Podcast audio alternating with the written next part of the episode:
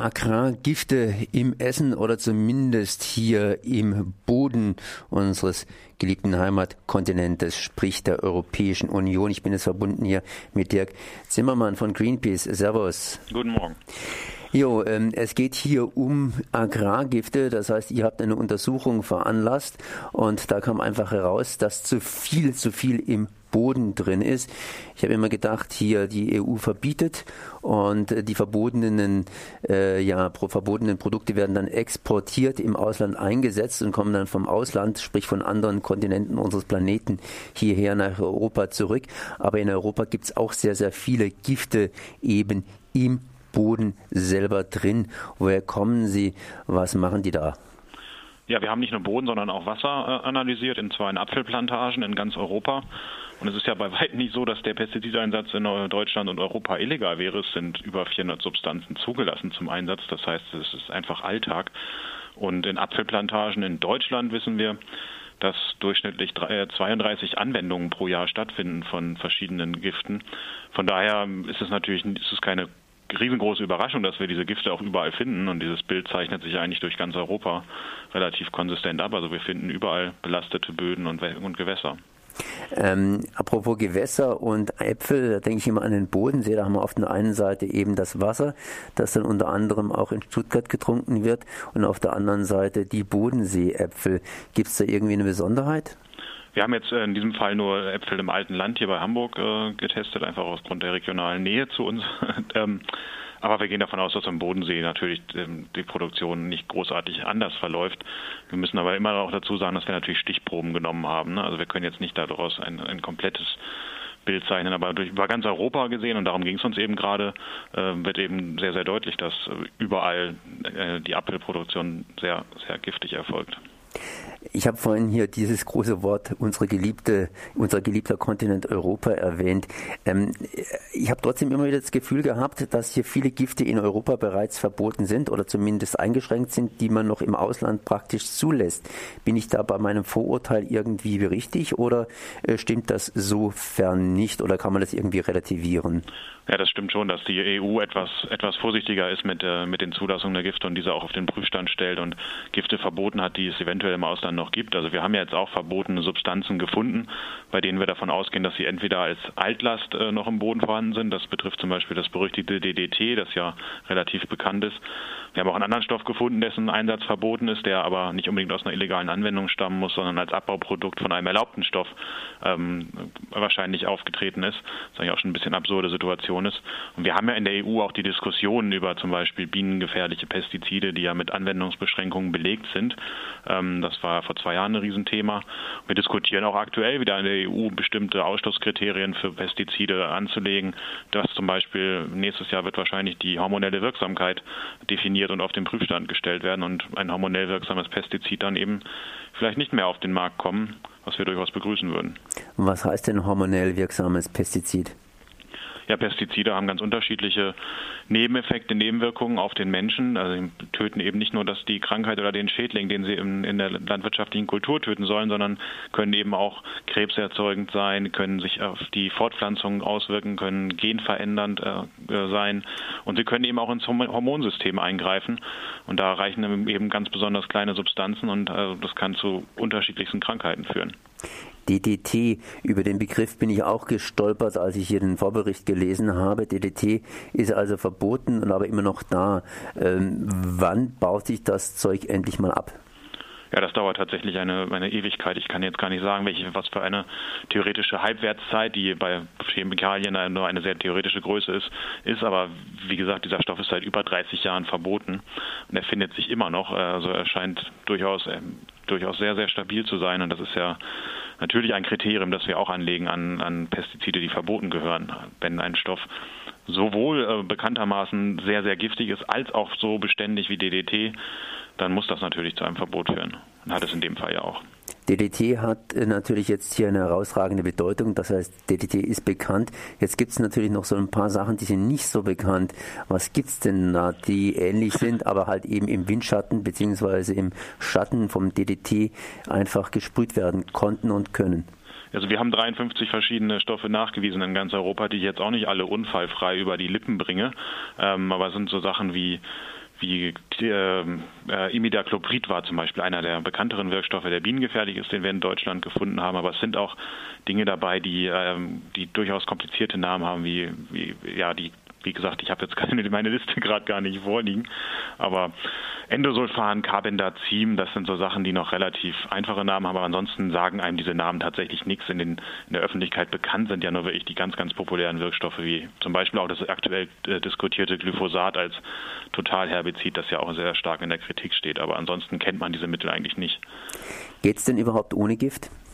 Es geht ohne Gift, das haben wir in dem Report, den wir gestern veröffentlicht haben, auch dargestellt in einem zweiten Teil, der nicht so große Aufmerksamkeit gefunden hat bisher. Das beweist ja auch die ökologische Landwirtschaft, die auch auf einige Behandlungsverfahren angewiesen ist und auch noch nicht perfekt ist, aber es geht ohne Gift. Ähm, und es muss in der Zukunft auch ohne Gift gehen, weil wir können uns diesen Einsatz dieser Gifte wegen der umweltgefährlichen und auch der menschengefährdenden Wirkungen einfach nicht mehr leisten.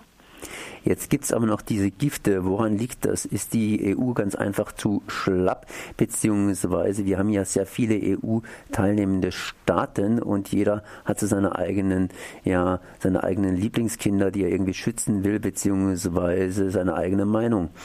Woran liegt es, dass da keine einheitliche Regelung zustande kommt, dass man keine Grenzwerte hat, dass man da nicht versucht, was zu machen?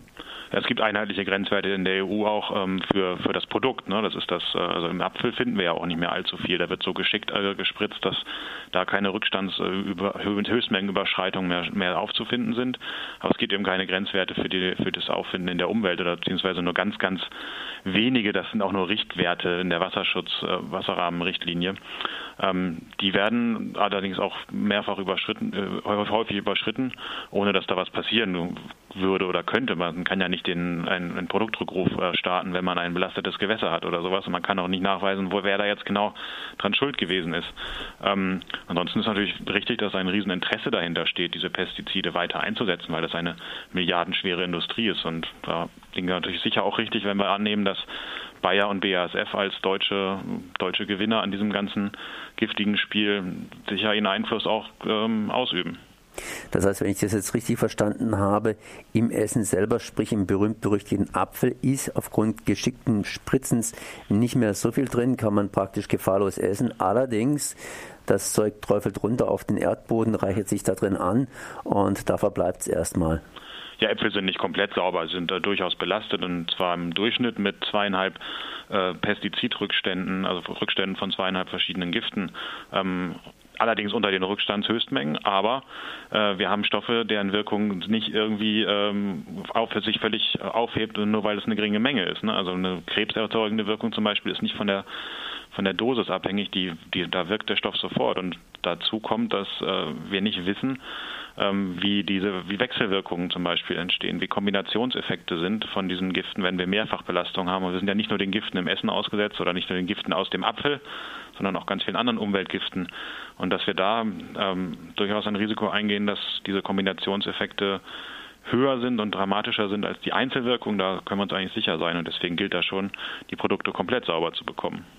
Aber auf der anderen Seite im Erdboden reichert sich irgendwie äh, sozusagen noch Giftmengen an. Genau, das ist äh, eigentlich ein doppelter Effekt von dem, von dem Gifteinsatz. Wir haben sowohl das Problem der Produktbelastung, die wir, wie gesagt, äh, einigermaßen in den Griff bekommen, aber wir haben natürlich die Belastung der Umwelt, die ein, ein Riesenproblem darstellt. Wir haben Gifte gefunden, die giftig sind für Wasserorganismen, für Bienen, für Vögel ähm, und für Regenwürmer und Bodenorganismen. Und das ist natürlich ein Problem, wenn äh, wir wissen ja, dass die Artenvielfalt in der Landwirtschaft oder durch die Landwirtschaft sehr in Mitleidenschaft gezogen wird und letztendlich die Landwirtschaft darunter selber leidet, weil sie auf die Artenvielfalt in der Kulturlandschaft ja auch angewiesen ist. Ganz dramatisch macht sich das ja, kann man das ja festmachen am Bienensterben. Ne? Bienensterben ist mit Sicherheit mit beeinflusst durch den Einsatz von Agrargiften und im äh, Gegenzug ist die Landwirtschaft und in unserem Fall, wenn wir an die Äpfel denken, der Obstbau ganz besonders darauf angewiesen, dass die Bestäubungsleistung von Bienen und von anderen Insekten in der Natur vorhanden ist. Ähm, da gräbt sich die, da, gräbt sich die äh, chemische Landwirtschaft ihr eigenes Grab. Das heißt, da müssen wir rausschufteln, beziehungsweise jetzt, äh, was sollte passieren, was könnte man tun? Natürlich selbstverständlich Gifte verbieten, so schnell auf die Bremse treten geht wohl auch nicht so ganz, aber was kann man jetzt tun? Ne? Ja, also ein Komplettverbot aller Pestizide wäre wahrscheinlich illusorisch. Das fordern nicht mal wir.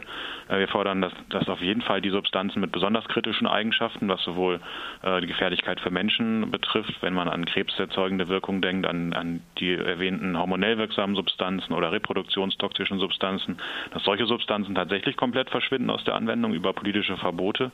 Das gleiche gilt für Stoffe, die besonders umweltkritisch sind. Wenn wir an Bienengefährlichkeit denken, äh, oder an, an besonders ähm, persistente, also besonders beständige Stoffe, dass solche wirklich tatsächlich möglichst bald und komplett aus der Anwendung verschwinden. Ähm, und letztendlich ein, um, ein Wandel in der ganzen Agrarpolitik einsetzt, hin zu einer komplett ökologischen Landwirtschaft ohne, ohne giftige Pestizide. Und da ist die Politik auf der anderen Seite gefordert, die ökologische Landwirtschaft direkt zu fördern, die Umstellung zu fördern von Betrieben, aber auch die Forschung und Entwicklung zu fördern im Sinne, dass an Alternativen gearbeitet wird zum Pestizideinsatz oder eben auch an der Züchtung von robusten Sorten, die angepasst sind für den ökologischen Landbau. Das sind alles Sachen, die haben in den letzten 40, 50 Jahren fast nicht stattgefunden, weil man sich komplett auf die, auf die chemische, auf die chemische Industrie verlassen hat, wenn es um Lösungen für die Landwirtschaft geht. Und da gibt es viel Potenzial nach oben und da kann die Politik noch viel, viel mehr tun. Die Politik, welche Politik? EU-Politik, deutsche Politik, baden-württembergische Politik, um es mal hier für unser Ländle zu sagen? Das betrifft alle Ebenen. Also die Pestizidverbote finden, sollten soll man natürlich auch in Europa stattfinden. Ähm, ganz in Europa, ganz Europa das gleiche Problem besteht in der Förderung von ökologischer Landwirtschaft. Ähm, die liegt mehr bei der nationalen oder sogar auch bei, den, bei der Länderpolitik in Deutschland. Ähm, also da ist auf allen Ebenen äh, Potenzial. Da ist auf allen Ebenen Potenzial. Und das äh, kann man einfach dann nochmal wiederholen. Das war Dirk Zimmermann von Greenpeace zum Thema zu viel Agrargifte in Europas Apfelplantagen. Ich danke mal für dieses Gespräch.